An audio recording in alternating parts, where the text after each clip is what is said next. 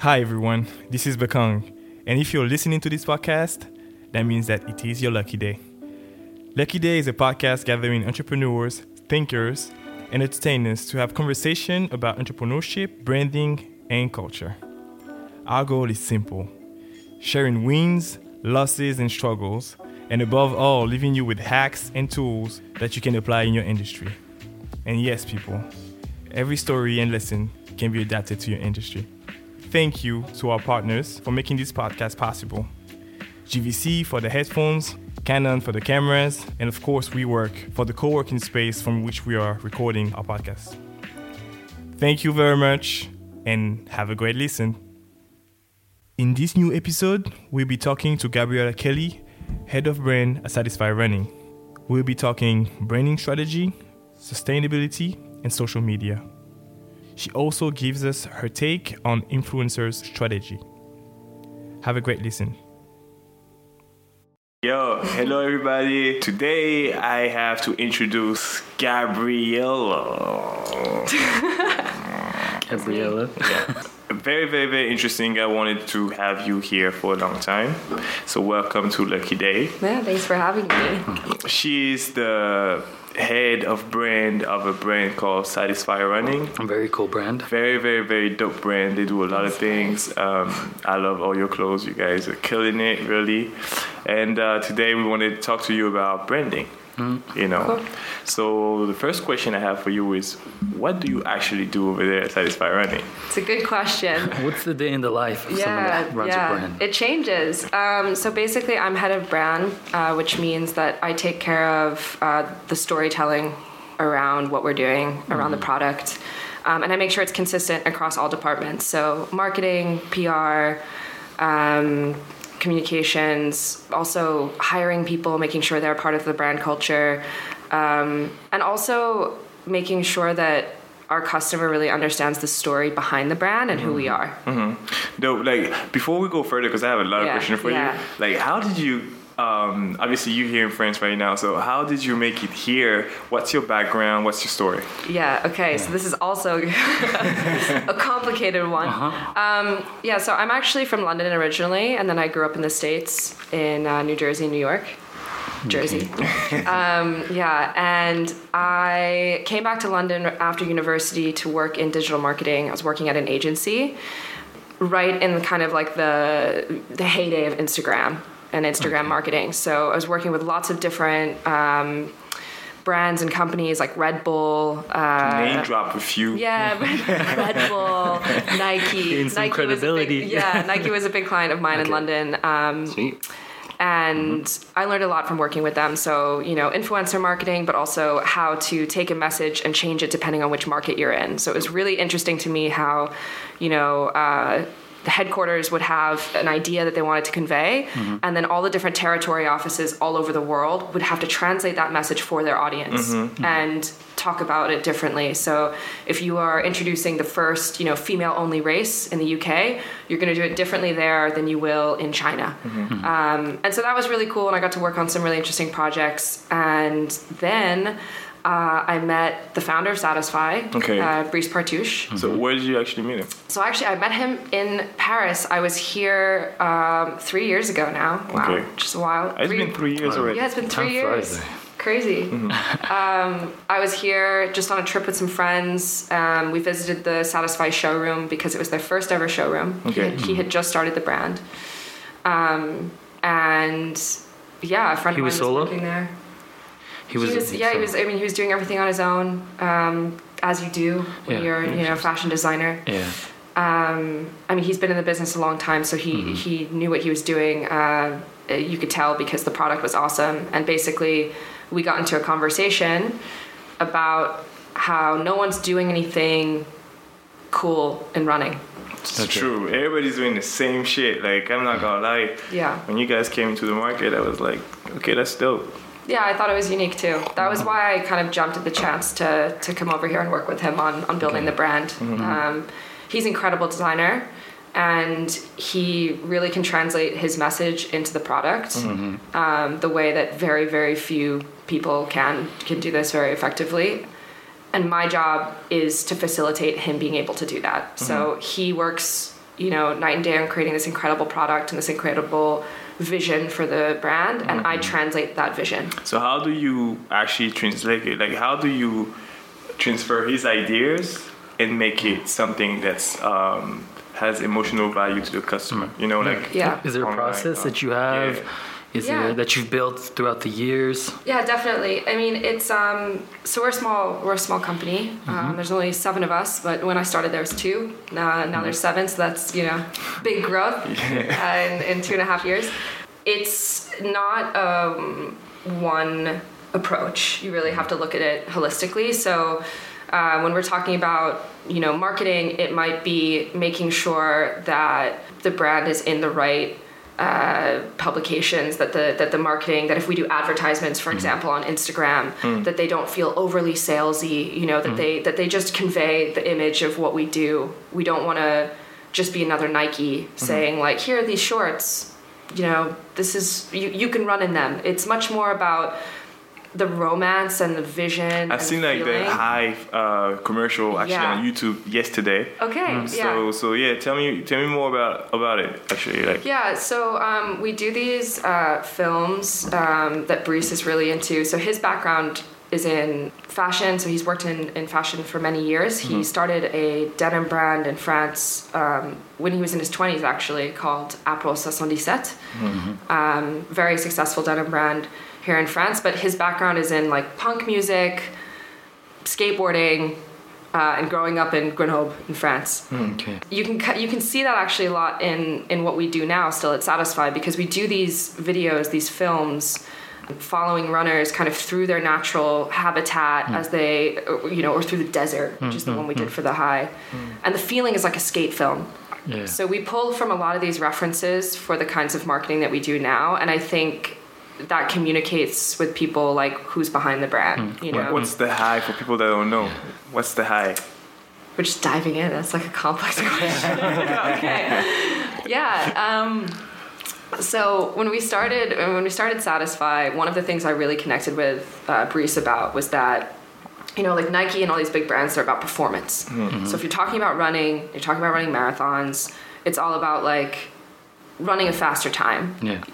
Basically that's it is getting everyone out there running and get them to run as fast as they can. You mm-hmm. know reduce injury change every little thing. Like you know we saw breaking 2 it was all about like control every detail so that the the completely impossible is possible. Mm-hmm. And i love that. And i mm-hmm. think nike owns that message and they're really good at it. And i love nike. I still wear you know their products all the time. But they got that down. yeah exactly. They they mm. are the king at that Yeah. um i How to think make yourself different.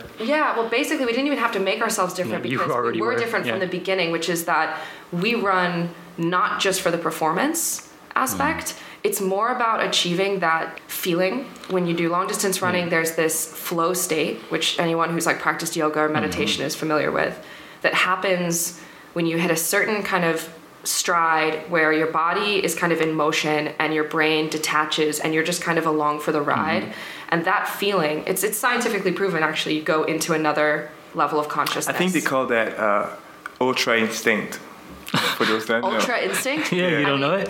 That's a I don't, reference. I'm not familiar. I have to. Oh, really? I have to look up. Look it up. Is that the, the French way or like? People that know, they know. For those that know, Is that the is that the Oh, French true. translation? That's that's actually like no anime. no, it's a uh, reference. Is that an anime reference? Yeah, yeah. Great. It's it's um, it's Dragon Ball Z. Is I was just gonna say it's Dragon Ball Z. ultra, it is. So that's Ultra Instinct. Yeah, the Ultra high. Instinct, yeah. Good. I'll change that. You'll see that on our like, you know, our new branding will come out next month. You know what? should, That, yeah, that be would so work. Cool. Yeah. That would be cool. Born right here. That's interesting. But th- I feel like there's a sense of um, when I see all your guys' campaigns and your Instagram and how you guys communicate, there's a sense of uh, an emotion, like a nos- nostalgia. Yeah. What emotions do you guys try and derive? What, you, what emotions do you guys try and portray? I, I love that you picked that out Yeah, Um, because that's definitely something that uh, that that Brice also uh, that him and I talk a lot about because he puts a lot of that into the product Mm-hmm. and then I try to put a lot of that into the copywriting around it Mm-hmm. or you know the way we explain the high. I think running is this really beautiful kind of ritual that we all do. Everyone around the world runs. There's no barrier to entry. And so that means there's also this really diverse group of subcultures in running. So we happen to reflect just one. Um, and that is this kind of like, you know, freedom 1970s kind of you guys are Hmm. Yeah, talking yeah, about yeah, rock and roll it's very much the i mean look it's it's it's Brice's uh, Vision. vision in terms of the product but what's cool about that is that you can have like a moth-eaten tea, right which is one of our um, best-selling items it's like this really beautiful cotton that has um, holes in it that are hand poked I love that one. Yeah. Yeah, and it's super simple, but the idea is really beautiful, which is that it's like running in an old band tee because the more that you run in it, it will the, the holes will stretch and open up in the places where there's tension. So everyone who wears that tee is going to have a slightly different experience of that product, but the product will change as they change. So it stretches out kind of over someone's back if they have broad shoulders, or mm-hmm. Mm-hmm. you know, in the in the front um, if they're pulling down on their neck. The you know people do that sometimes. Yeah, yeah, yeah. Yeah. And it's cool because then that item has like a life and it's living and it changes over time. Mm-hmm. And that kind of idea is reflected, I think, in the whole brand. You know, like we want people to think about running in their old band tees. We want people to think about, you know, I don't know, reflecting on the fact that a lot of these musicians, even who they followed throughout their whole life, mm-hmm. were actually runners. Yeah, and that's so smart because nostalgia is what every brand wants to get to at a certain point. Yeah. Right. That old T-shirt, Totally. or that vibe, or even cereal like the Kellogg's and stuff. Like Yeah. a lot of commercials are based on that. Yeah. You, that Christmas feeling that you get, Yeah. it's always comes back to nostalgia. Totally. Yeah, yeah, and I, I love the fact that you guys are working on that. Yeah. Yeah, and I have to say, a lot of it also has to do with our um, graphic design team. So we have an incredible art director named Jeff, um, and he designs all of the text for Satisfy. Yep. Um, and you can convey a lot of emotion through font and through text. And so we've really worked hard on, you know, we all work together. So when we do collection meetings in the office, we're doing collection right now. We're in there, and it's not just the design team behind a wall working on the product and, you know, the branding team and me and, you know, our PR and mm. whatever. It's not like that. It's all of us sitting at one table mm. in the atelier where the clothes are being made saying, I like that shade of red. That's no, that's a little bit um, wild, wild country. I don't know if you guys mm-hmm. know that show, but you know, like, no, that's too wild, wild country. Like, we need something a little bit stronger, a little bit more like, you know, Rolling Stones red. Mm-hmm. Bring out the Pantones, and we start feeling things and talking about things. And of course, Reese is the one that's bringing in the inspiration into those meetings. It's his it's his brain that we're trying to put on paper. Mm-hmm. But it's interesting how when you have a group of people with very different backgrounds and experiences and you can all look at that Pantone and choose the same color red because you have different emotional attachments to it, but it still brings out the same idea. That's when you know you have something. So, so how does it work as far as like the process of a project? What um, you as a as a head of brand, how do you um, kind of implement your own vision to it? Like, I guess when Yeah. Brice was starting, he has his DNA in it, and Yeah. now that you involve, there's another DNA in it. Even with the team, Totally. just I think this is a key challenge uh, that faces any, you know, anyone in in a creative industry where you're working with a single creative founder. Um, because my job coming in was to basically make it easier for him to create. You know, pull out all of the friction, run run the business, especially while we're getting off the ground, hire mm-hmm. people, that kind of thing take care of the PR, the marketing, the interviews, facilitate everything. But of course, as you grow, it becomes much more high level, strategic, really working on the message of the brand and what we're trying to achieve. What of our what are we really trying to do next from a strategic standpoint? Mm. And part of that relationship is really just about trust. I think it took probably a year for Brice and I to really get into a place where he would say, you know, okay, like you're going to do that event. I don't need to even see the specs on what you want to do. I know it's good. Especially for a lot of young people going into an industry like that, I think sometimes people can be impatient. Hmm. You know, they really want to prove themselves. You know, it's like, yeah, but I studied this or I worked for five years in marketing. You know, why doesn't this guy trust me? You have to understand, this is his baby, hmm. especially in a creative industry. That's actually his himself translated through clothes, through a brand, through a product. Hmm. So it would be crazy if if you really thought that after three months or something that you could go in and say, "Hi, I'm gonna go design an event and also take care of all of your wholesale accounts, but don't worry about it. I'll just take care of it. You know, I, hmm. I promise I won't ruin the brand image in Japan. It'll be fine." You know, he was involved with everything, and hmm. actually working that closely with somebody where you make every decision together with them, you can start to foresee how they would make choices. Okay. And so after a year of mm-hmm. working together, it's kind of like what would Brice do in a lot of scenarios mm-hmm. Okay. um, that are creative. When it comes to actual branding and marketing strategy, he's given me a lot of trust from the very early days, which is a reason that I can also, you know, take risks. One of the first things I did when I started at Satisfy was work on this pop up. We did the Berlin Marathon pop up. Mm-hmm. I had never designed a pop up before. What was the one? There was was that the one uh, I went to? In Berlin, it was know it was in Berlin. Yeah, No, we the went- one you went to one in Paris afterwards. That was that was part of the same series. But basically, we the first one we did was in Berlin. It was like from concept to execution. Mm-hmm. It was all in you know my You're, you're, you're, my you're remit. Like I had to. It was yeah. This Yeah. was this was my domain. This was Okay. my like proving ground. And what an incredible experience that was um, to be given that type of responsibility off the bat. And I think really part of the reason that I was able to do that was because he was so trusting and also collaborative. Like we worked on all the plans together. I could start to see how okay, Satisfy would have more mirrors on the wall because it's all about lightness and minimalism. And mm-hmm. I was like, okay, that's great. Then when I designed the next pop up, I didn't need to You kind of have that. I kind of know. I kind of knew what he was going for. So and it was great. And then I and then by the third one, I started putting my own touches on it. Do you know what I mean? So mm-hmm. you you really have to immerse yourself in that person's vision first. Mm. If you don't do that properly and you just go in with your own ideas, mm-hmm. you're going to be like friction. there's going to be friction and also that person's not going to feel comfortable around you mm-hmm. because they're going to feel like well if i turn my back is she just going to do some crazy some crazy shit Yeah. you know like is she going to pull in these influencers that have nothing to do with running I was about to ask you that. Like, the Yeah. first, the You first thing is like, I think around I feel like you tell me what you think, Sylvan, but I feel like what you just said goes for every business actually in Yeah. every type of company. Tomorrow you could go to Coca Cola and still have Yeah. the same. I feel like you, ha- you still have to have the same um, kind of process. yeah. Yeah. Where you you spend some time over there, you understand the value vision, and then you Yeah. implement yourself and just you know bring true. you. Um, but yeah, I was about to ask you about influencers because I don't see any. And so my question is like, are you even thinking about bringing some to the table? Yes. So from the beginning, I've been pretty adamant about having a no seating kind of rule at Satisfy. The reason I felt that way is because we have such a premium product. We are the Arcteryx of running. And for people who don't know Arcteryx, you know, really technical ski brand, $300 windbreaker.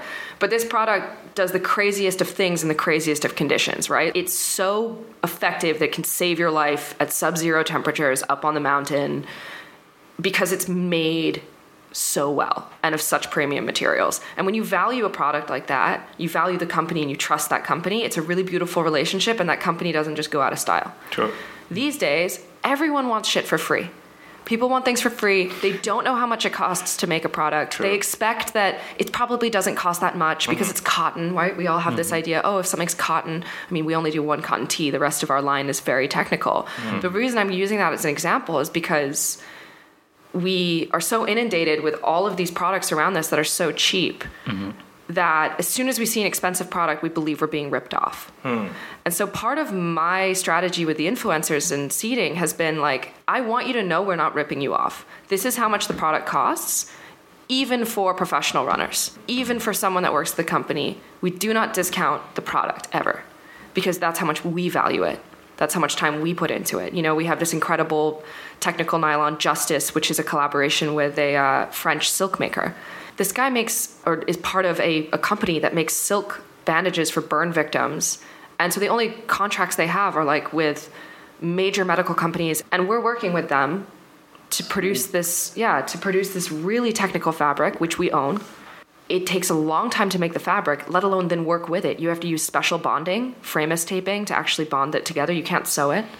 There's so much care put into the product. And so I don't want to devalue it by giving it away for free. Mm-hmm. What we do want to do instead is, and this is how I use Instagram now with our team, we do reach out to a lot of people via Instagram to help us create products and test products. Okay. I do a lot of product testing with Instagram. So I'll find an ultra runner um, in Norway, for example, who I can see has been wearing our stuff. Um, and I'll reach out to him and say, hey, what do you think? how is that product working for you? Can we jump on a call? And, you know, I'll send them a pair of shorts to try out, Mm-hmm. um, you know, to see how did this compare to the last ones. Interesting. And you get so much, also, you have such a different relationship. I mean, those, uh, most of them are, are men, the guys we're working with. Mm-hmm. You know, most of the people on that list, I, I, I'm WhatsApp them. I'm friends with Yeah. them. You know, like we're, we're, we're tight now. I see them when I travel and we like get a coffee or something. I mean, something. I can definitely see that. I can definitely see like you being um, building that kind of relationship brings you a lot more feedback, So a lot more, more. respect, and they have a lot more respect for the you know the product, and also just you seeing them as something else than just like a promoter. Yeah. Mhm. kind of you know bring value to what they are doing, and so they feel you know more able to give you more feedback and even Yeah. showing the, the product and everything. So that's a good. well they're strategy. part of it Yeah. right i mean they're part of this kind of platform that we're building it's it's like you know satisfy for us when we're talking about the high Mm-hmm. it, it- you know it's about it's about creatives who run and people who run to tap into that flow state that creative energy Mm-hmm. so we can be about the like 70 year old dude that goes out he's a journalist and he's running these are like real people who, we, mm-hmm. who are customers who like goes out and runs and comes back and writes stories you know for the new york times or whatever. And then we can also be about the nike professional athlete mm-hmm. uh, or adidas professional athlete you know who we also have on our roster close friends now people that we talk to all the time. They're all part of the process of how do we innovate in running? Mm-hmm. Not just from a performance standpoint but from a mindset you know how do we how do we tap into that creative energy that we get from running and do great things with it? Mm-hmm. You know there's a lot of architects who run there's a lot of ceos who run there's all of these really successful people out there running. How do we make a product that is going to remove distractions for them from that daily activity where they're looking for the high? Mm-hmm. Mm-hmm. Interesting. Um, are you guys thinking about doing any collaboration? we are in the process i can't actually talk about it we have some big collaborations coming up Okay. they take time. So especially in the fashion industry, when you're talking about production and things like that, uh, the lead time on some of these projects can be up to two years. That's crazy. So so yeah, so we've done some collaborations in the past, like with Salomon um, and Polar Tech. You know, really technical brands. So that's that's where we try to focus is on a brand that can add something to our vision and what we're doing. Um, and the way that you select those brands is is pretty interesting. So basically, we don't go out looking, you know, to say, okay, um, we really need to find uh, a really cool like water bottle company. Like let's go out and find one. Um, mm-hmm. i don't think that that's like a super valuable collaboration. What i think a valuable collaboration is is where the two stories of those individual brands are different mm-hmm. and yet together they offer a very powerful narrative. And so we want to be on the cutting edge you know we want to be ahead of the curve and You know, like Makes so much so sense. crazy. it also matches the high right. Yeah, it makes a perspective, lot of sense you for know, you But then, like, to uh, me, it's like so coherent, right? In so many different ways, in the sense of yeah we've been thinking about and talking about it a lot of times. Like, how come big brands, like you know, running brands and all of that, to not name them, like, do not have a area department what they Yeah. do? Because like, as far as tech, right?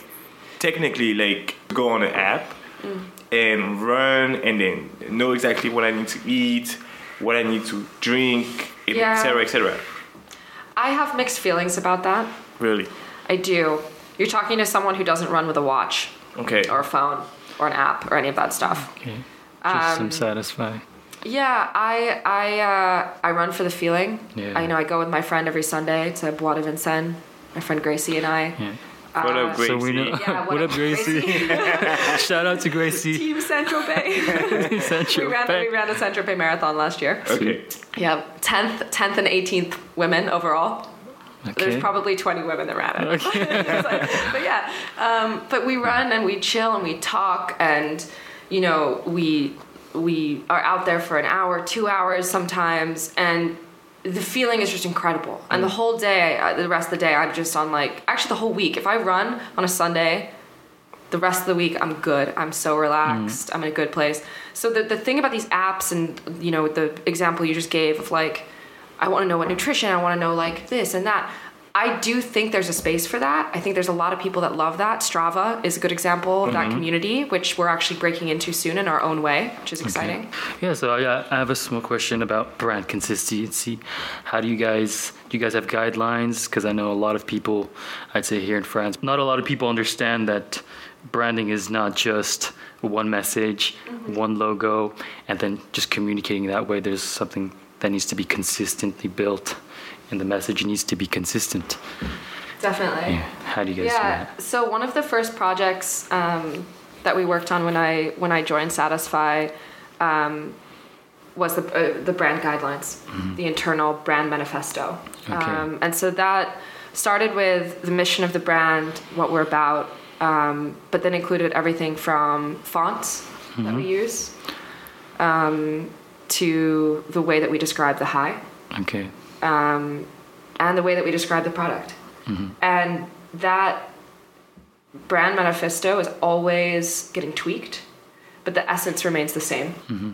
And we use that as a filter on any project that we do. So mm-hmm. if I'm going to do an event, a pop up, I'm going to be sitting on my laptop working on the specs for the event. So I'll be creating like, you know, a project presentation and I'll have the brand manifesto up at the same time and I'm just constantly referencing it for okay, I need to make sure that people when they come into this space, they experience the high because we're about the runner's high.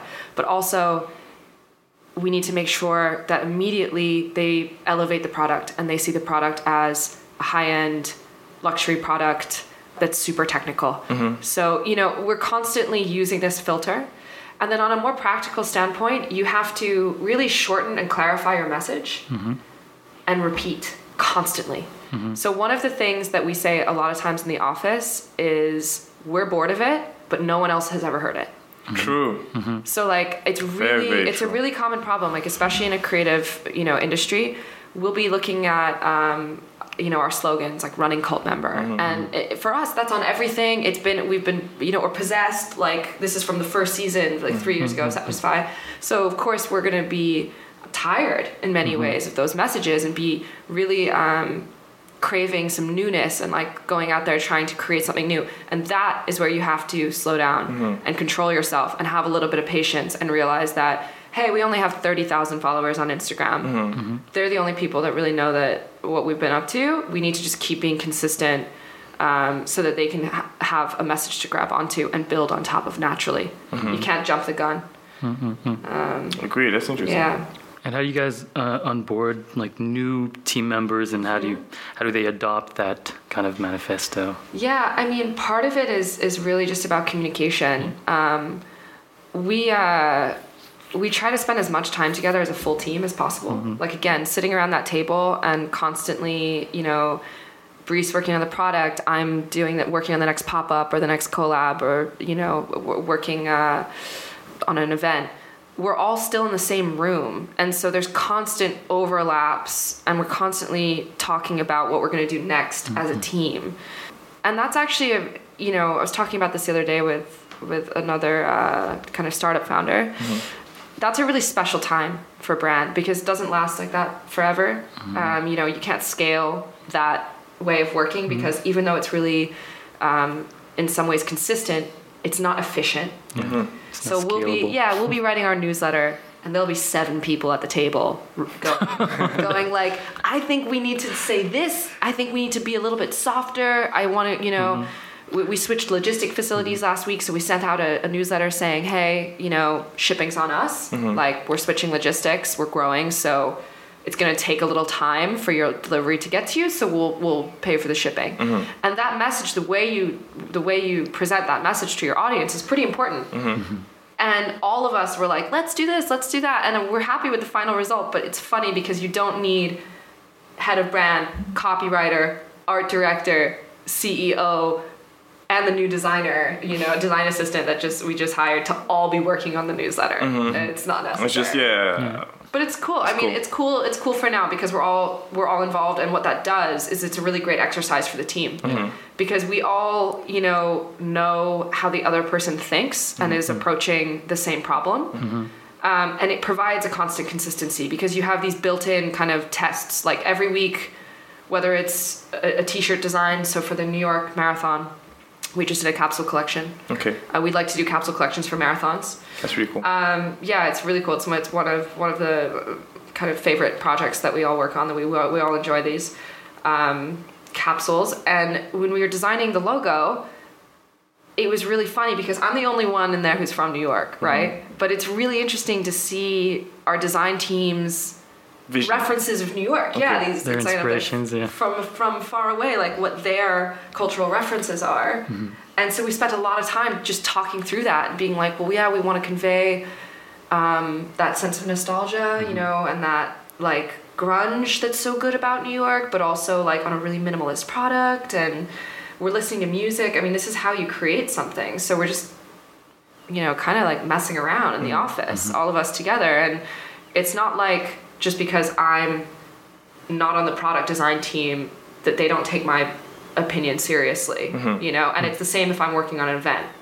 I'm going to ask even sometimes like our finance guy to mm-hmm. come sit with me and work on this because it's really important that people don't get siloed into their uh, into their job. You mm-hmm. know, if you if you want a clear vision of the company, people all need to be co-creating that vision together. Definitely. I mean, I feel like team work is the best thing you can ever do, and uh, even for us at Music, we do exactly the same thing. So Yeah. everybody gets involved at some point. Whenever you know you want to create a new packaging or a new recipe Yeah. or you know anything, I'm gonna switch it up to Yeah. sustainability, which is a huge uh, subject for you yeah, guys. hot topic. hot topic fashion industry. What are you guys doing? And really, um, on a broader perspective, it's more so of like, what's your vision of the fashion industry right now? What can they change? Yeah. What are the um, you know the challenges as far as like maybe prices, you know, uh, exactly. Yeah. And maybe advantages as well, being a small team. Yeah. Yeah. Yeah, I mean it's a uh, it's a huge issue. Um, one that's actually very close to my heart and something that I'm working on. Oh, that's one thing. How do you Yeah. brand it then? Like, you know, how how because people are using Yeah, it as how you know you talk greenwashing and everything. Yeah, yeah, yeah. Greenwashing is a thing. Greenwashing is for sure a thing. Um, so there's a couple pieces to that. Um, the first is that the industry is in a time of crisis. I think everyone who's in it knows it. We talk about it a lot during Fashion Week. You know, you hear it from the stores. Barney's just went bankrupt, for example. Like no one thought that would happen. Big brands like Zara and H and M and stuff are are, are failing uh, because they are they're bad for the world. They're bad for the environment. And smaller brands like Satisfy, you know, we have this really wonderful opportunity to offer a a different way of doing things. You know, I mean, part of what I talk about a lot with customers is this idea of buying a better quality product and buying less. So we have a repair policy at Satisfy. Okay. We we take back everything. That's Re- nice. I yeah. didn't know about it. We don't. So this is interesting. We're not talking about it right now okay. Hmm. We do if some so if someone has a problem if something happens with their shorts and they're unhappy they email us. We always take it back. We fix it in our atelier because we have atelier in paris. And if we can't fix it we replace it. But we can oftentimes fix it. And sometimes we'll have uh, people that send in their shorts you know trail runners who like catching themselves on twigs and shit. They'll send us their shorts we'll patch them up two or three times you know obviously inspired by like patagonia's model their repair model which is which is uh, That's beautiful. it's just yeah a beautiful thing. Yeah. and i think we're still in the process of building that and that's why we haven't communicated on it. So i'm very big on not um, shouting about something for the sake of shouting. Like integrity is really important. Actually it's pretty much only the only thing you have in the industry. So i don't want to say that we're a sustainable brand because that's not true. Okay. For example, our packaging is not sustainable. We're still working on alternatives. The simple reason that we haven't switched is that it's just too expensive. There's just not that many options for a small startup like us. We're self funded. We're raising our Series A right now. We, we cannot afford these really beautiful, sustainable packaging options. We will, like, we project to be able to afford that in a year or less. You know, in, in 2020, we'll switch to, to completely um, com- compostable or um, reusable packaging of some kind.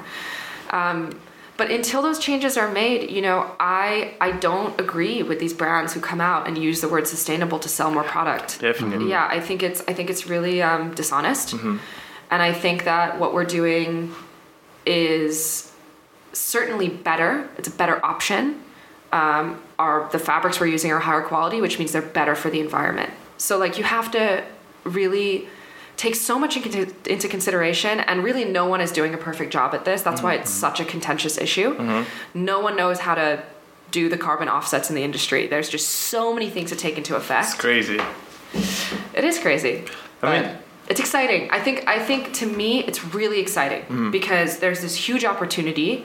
You know all the big players are are the big dinosaur brands are you know dying they are or they're, they're dying off or they are dying innovating off. yeah you know like and i think people like actually brands like nike um, I want to see them do better. Mm-hmm. You know, I it's within our interests as a small challenger brand for the big guys to be much more strict. Well, definitely, if they do better, yeah. that means the big players in the industry, and I'm not talking fashion industry, but the one that actually make the fabric, gonna feel like, oh, there is actually money to be made, which yeah. is gonna make it less expensive for you guys to get totally. the fabric as well. So, but it's even this is a win-win. It's it's we need customer behavior to change as well. I feel like they're asking for it. Yeah, but the cost has to go up. I mean, what I want to see, people think that we're just being um, pretentious mm-hmm. by making shorts that are $250. Bougie. No. And yeah, totally. I mean, I get it. I completely understand. Mm. But what's funny is that that pair of Nike shorts that's $30 is $30 for a reason. You have to sit down as a customer and think about where is that cost being made up? Is it being made up in the factory worker who's making, you know, a few cents per hour? Is it being made up on the trends like the emissions, the carbon emissions from flying that product um, halfway across the world to a warehouse and then back across the warehouse and then it's shipped on Amazon. It's shipped maybe seven times before it gets to you through one of these big, uh, you know, like logistics companies that doesn't cost that much money to use. Like how are they making that product so cheap? Mm-hmm. Nobody, we're not taught to think that way. We're not taught to think that there's a human cost associated with this, and therefore we don't think about, you know, we, we buy maybe three, four pairs of running shorts uh, in a year, in two years. Mm-hmm. And my question is like, the on how much mentality. money did you spend for that bad product, that shitty product that's shitty for you and shitty for the environment and shitty for the person making it, why don't you buy one good product that you can invest in, that you can feel good about, that you can feel good wearing, and then get it repaired? It's it's an obvious choice to me, but you know. Mm-hmm. Well, yeah, um, I agree. I guess it really depends on like the packet, how, how deep is your packet but I agree with you on that. Yeah, well, it's like an investment. I mean, you see this happen all the time. Like if you actually look at the way most people shop, mm-hmm. there's you know people that spend the same amount of money one year, mm-hmm. but it's about quantity versus quality. Agreed. Like I really think that part of the mental leap we need to get people to take, like our cha- our, our biggest challenge, my mm-hmm. biggest challenge, is why would I spend that much money to sweat in that? Mm-hmm. And that's a really funny one because how much time do we spend running? Like of course you want to feel good doing it. We're, we're all spending like, you know, at least six, eight hours a week doing this thing. Mm-hmm. So like, yeah, of course, like you want to feel good and you want to, you want to look good. And but uh, you know what? It's, it's very interesting because I really feel like customers are actually asking for it now. Like I feel like they're starting they to, really yeah. are like on the, but it's, but it really it's funny because they're asking for it, but they don't want to pay for it. Yeah. So you have yeah. that thing where it's like, yeah, but that's where I think the industry or even the customer needs to start understanding or being educated yeah. to the fact that okay, let's be more transparent during our branding, our communication. Mm-hmm. Let's tell people, okay, this is how we build this product. Mm-hmm. So at least they're educated and say, okay, no, this is why I'm paying this much for this product. Mm-hmm. Yeah, because today, have to like, be able to defend it. Yeah, yeah, you have to be able to defend it. I mean, ultimately, and this is one of the things you think about when you're when you're building a brand is there are the things you want to tell their consumer, the consumer, but there are also things that the consumer is going to listen to. Mm-hmm. And those things are often very different. So, one of the things I've learned in sustainability and fashion is that it is not something that people will make a purchase for. Like, people don't buy Patagonia because it's good for the planet. People buy Patagonia because the product is incredible. I agree it's with you. soft, it's cool, it's colorful, it has a really cool nostalgic vibe, you know, it's got like that weird northeastern American yeah. Vermont like rock climber, Mm-hmm. you know, everything that I mean that brand is one of the OG Yeah.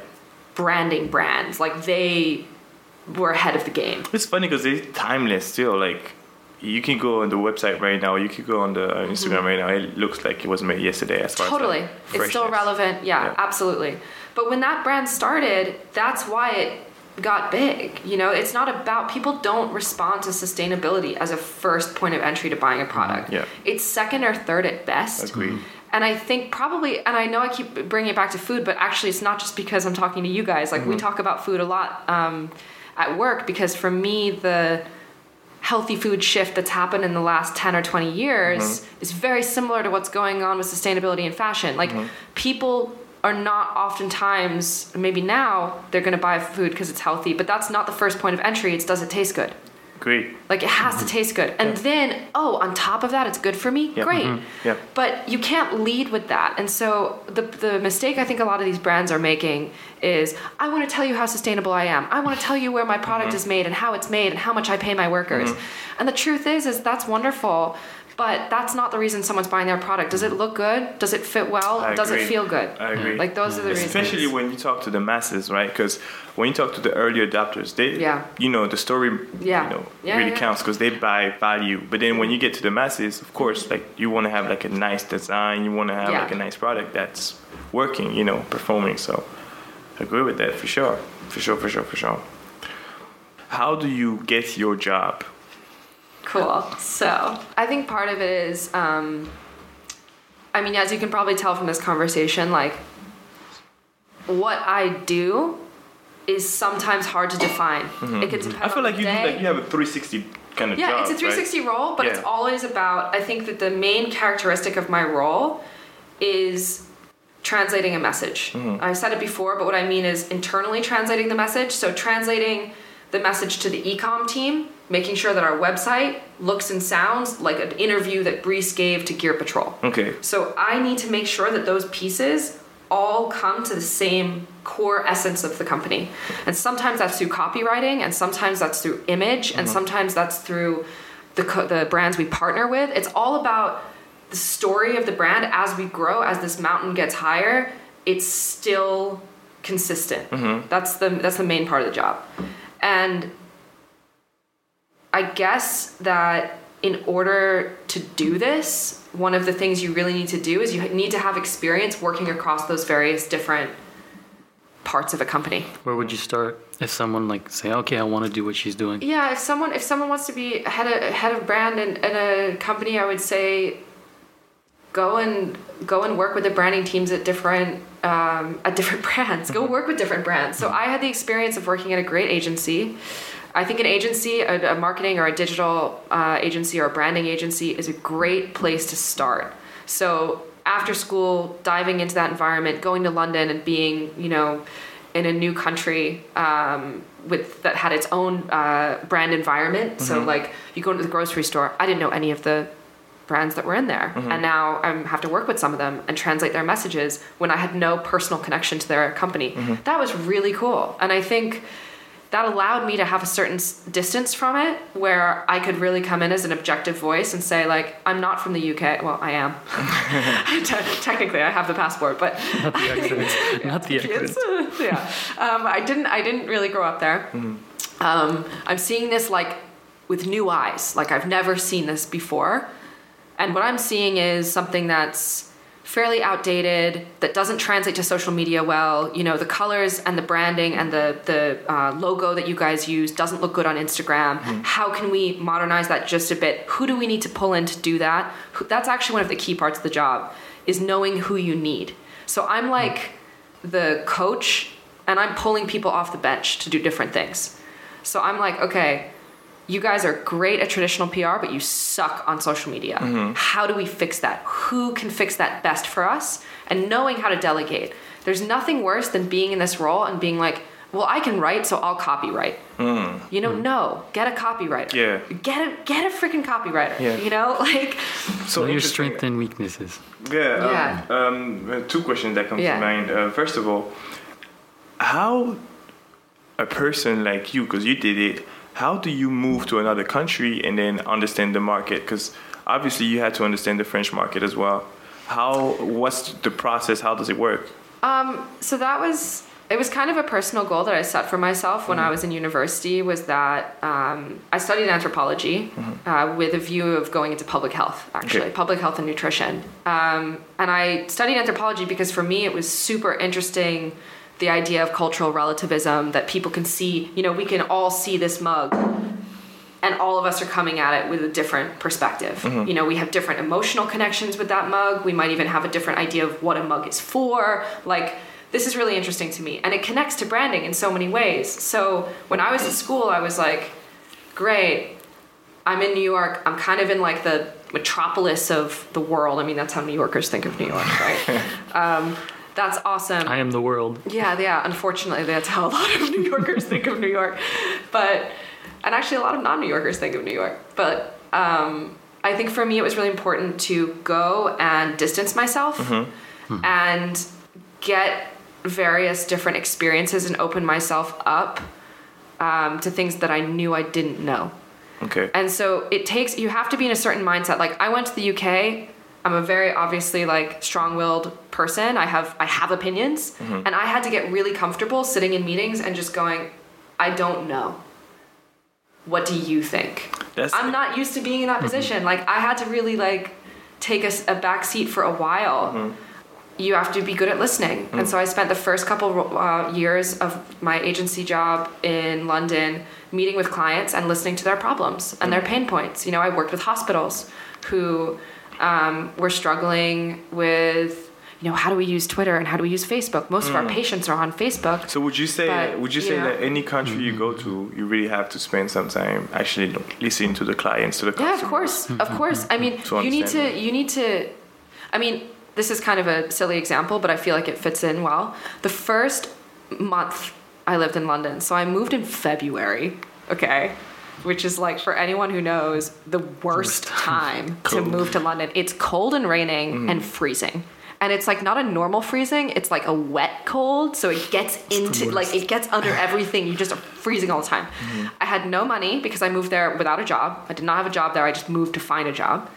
And i didn't i, I had nothing to, to do. And it's cold cold and dark. I had no friends. So what i would do is go walk up the street i was staying with my relatives in hackney so i walk up the street and i get on the bus and I would ride the number eight bus around London at the top deck, just watching everything, just looking around. I'd be like, just creeping. That street, yeah, just creeping. Just that street's so cool. Look at the way people are dressed. Look at that street art. Oh, I want to mm. visit that place. oh, this is cool. I had no phone either. Mm. Like it was so empowering because I feel like my eyes were really open mm-hmm. and I really started to see and I really started to feel and listen and I was listening to the to the accents the different accents in London are crazy mm-hmm. and you have to learn to listen I think a lot of people think that they're listening but until you're really removed from things you know mm-hmm. or if you're in a new country moving to France the same thing listening to mm-hmm. French having to hear sounds that I'd never heard before just to like get through a normal interaction like buying a coffee you know? Um, it's i think it's a really really valuable experience and i would recommend to anyone who's trying to go into um, storytelling which is what branding is right? We've been using this word branding like the whole time but mm-hmm. really what i do is i tell stories. Yeah. And if you want to be a storyteller you have to listen to other people's stories 1st mm-hmm. I, I love what you're saying because uh, today, I think there's still a lot of people that think that branding is just a logo, is just um, a packaging, is yeah. just a few images, and I think we're trying to shed light on okay, branding is not just that, right? And why totally. is it important? Yeah. For anyways, for our spectators, I think a lot of people because we do come from a, an entrepreneurial background, and a lot of people yeah. that do follow us, like okay, maybe in tech and there's a really large problem in tech where people don't understand yeah. what branding is. Yeah, I get this a lot. They don't even think it's important. Yeah, so I have friends. I um. I have quite a few friends in the U.S. that have started uh, their own companies, um, and they'll ask me questions. You know, they'll hmm. ask me for advice. They'll say, "Hey, you know." We need to redesign our website. Can you take a look at this? We need to do our investor deck again. Can you take a look at this? We need a, you know, we're doing this collab in New York with this great yoga studio. Like, what do we give people as collateral, as like a gift? All of these questions, it's so funny because I'll usually respond with the same answer every time, which is, what are you trying to say? Mm-hmm. Yeah. Like people, just like you said, oftentimes will make the jump to my customer expects X and they're mm-hmm. just trying to give it. Mm-hmm. And that's not what branding is. Branding is about sitting inside of your story and like really pulling out the essence of your message and saying, this is what I have to say. This is the product that I'm using to say it. What is the best way of introducing it to that customer and establishing an emotional connection? Mm-hmm. That's the perfect Yeah, that's definition of beautiful. branding. That, That's, beautiful. Yeah, yeah. Like the bridge Yeah. between your product and your customer. That's total that's what I do. Yeah. That's what I do. And a lot of people who don't value that bridge end up with that problem where they mm-hmm. have a great product. They have an mm-hmm. incredible product and they're just working with a graphic designer on the logo or whatever, but they don't even know why. They mm-hmm. don't know why they're using that typeface. They don't know why they're using that that motto. They don't even know why the company's named that.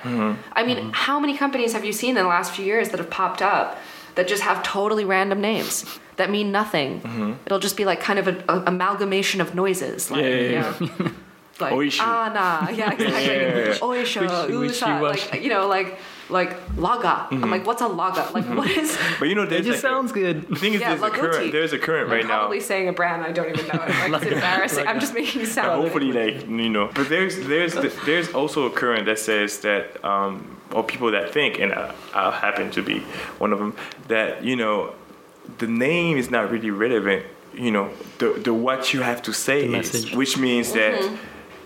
if you're strong enough about you know what you have to say the brand's gonna resonate to a lot of people and then the name is gonna mean something because you make it mean whatever you I I love that idea. I think it is I think something actually our generation needs to get out of is that's Instagram thinking.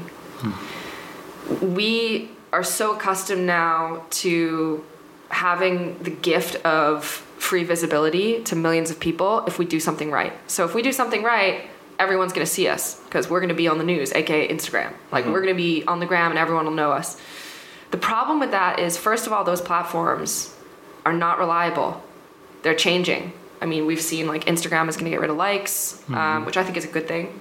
But Same. it's Me going to too. change. But it's going to change branding. Mm-hmm. It's going to all these actually companies. what's your what's your, th- what's your take on it I I don't really I don't know what to think yet because I haven't seen and this is like the anthropologist in me hmm. I haven't seen customer behavior hmm. Stats yet to see how it changes people's behavior. Hmm. I don't know if people are going to use the platform less. Hmm. I don't know if maybe the age demographic is going to change it's already changing, hmm. you know. So I try to not think about a brand through one specific medium mm-hmm. because it's really dangerous. Mm-hmm. If you start getting sucked into Instagram thinking, you create a brand quite quickly, nice, flashy, colorful logo that looks good on the gram, and everything you do is through this channel. Yeah. Hmm. And if Facebook all of a sudden shuts down and closes your account, which happens all the time, we got blocked last week. Really? Still don't know why. Yeah. but in the middle of a huge campaign mm-hmm. that really hurt us. We're a hmm. small company. So like we're you know we're really dependent. All of us all of our companies are really dependent. I mean you guys too on mm-hmm. instagram as a channel. Mm-hmm. I think it's really important to, to think about how what is the next step what's going to happen next and even if i can't see that how can i contingency plan around that So um, it was nice to talk to you. I had one last question actually, like, and my question was about um, what are the shifts that you see coming in branding? Could be tech shifts. It could be anything. Um, I think that, like I was saying before, a lot of branding right now is really heavily uh, swayed by Instagram. Um, I think that that's totally unsustainable, and that as soon as the next platform comes along, um, it's really going to shake up not just the fashion industry but branding across all industries together because right now we're like used to fitting brands into this tiny screen and the way that customers behave around that screen is really informing a lot of what we make and the stories that we tell and even how long those stories are right like most brand mottos today are long enough um, that or sorry short enough that they can fit in the original twitter character count like that is how much these platforms control what we do. So I think technology is the main one, but I also think um, the market opening up to Asia is the second biggest like trend that I'm seeing, biggest shift. So historically there's just been a huge difference in the way that a company, an international company, brands um, in Asia and in Europe, US. I think moving forward, as the Asian market, specifically China, like picks up steam economically, we're not going to just think of let's brand this for the US and then translate it for China. That's not, that's not going to work anymore. Mm. We need to actually tell stories effectively in these markets and they're all really individual. So you know you can't tell the same story to the mainland chinese market that you tell in hong kong that you tell in taiwan and then same goes in you know japan. Like mm-hmm. you really need to tailor your message and your product effectively for these different countries um, and there's a huge opportunity for that. Like there's a lot of um, i think branding agencies here in paris that are doing a great job of translating french brands um, in asia and vice versa but in order to do that, a lot of people coming from my position growing up in the US have to let go of their cultural understandings because things work very, very, very differently in China. And as a result, aesthetically, a brand might not look like what you are used to it looking like. Um, vision wise, like branding, um, for example, the high won't translate in a message form the same way. So, like a Chinese customer might not respond to the same idea of mental freeness and creative creativity. They might be more interested in the idea of tapping into like a sense of meditation and calm or a sense of community because that fits their cultural ideals better. And you have to really let go and allow someone who has a, a cultural understanding that is more uh, local than yours to translate your message. You really have to give the brand to somebody who gets it there. So this is going to be something that brands have to get better at doing. Right now, they suck at it.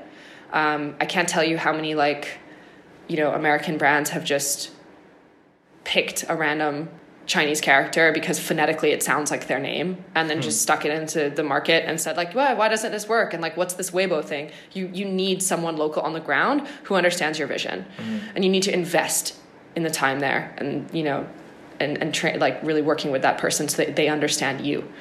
And then the third thing is sustainability. So, you know, we talked about it or we touched on it earlier. I think this is going to continue to be like the albatross in our industry. Like it's it's such a huge problem and unfortunately if you're not part of solving it, you're part of the problem. And there's there are going to be regulations and laws that come into effect that will affect everybody about using terms like sustainability, about how you sell a product, about how much packaging is in it, about where it comes from, where it's shipped from. And that's going to change the whole industry because right now people are using sustainability to sell product, which I don't agree with. Mm-hmm. In the future, um, they won't have a choice. yeah. So people will have to start thinking about how to change their brand messaging to incorporate this correctly. Okay, okay, okay. Well, well, thank you very much, Gabby, for coming. People, don't forget to follow us on uh, Lucky Day on Apple, on Spotify, and this is underscore Lucky Day on Instagram. It was nice to talk to you, and we see you soon in the next episode. Sounds good. See you on a run.